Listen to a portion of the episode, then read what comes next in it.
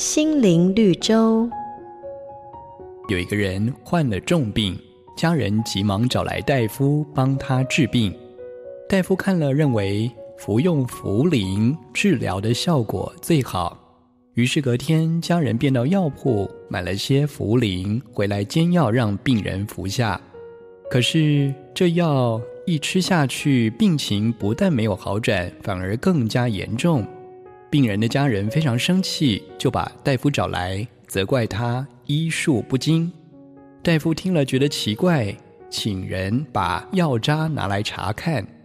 没想到一看到药渣，大夫急着喊说：“哎呀！”这哪是茯苓呢？全都是老山芋啊！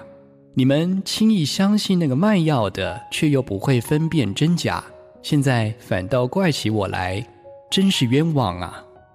所谓真药治人病，假药害人命，那么真道与假道也是如此。圣经提醒我们，将来在你们中间也必有假师傅，私自引进害人的异端。在这个信仰多元的时代，我们的确应该谨慎明辨其中的真伪啊！每个打动人心的故事，都是驱使我们改变、让我们成长的力量。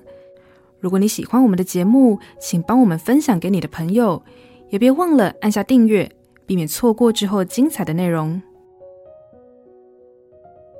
瑞圆银楼与您共享丰富心灵的泉源之旅。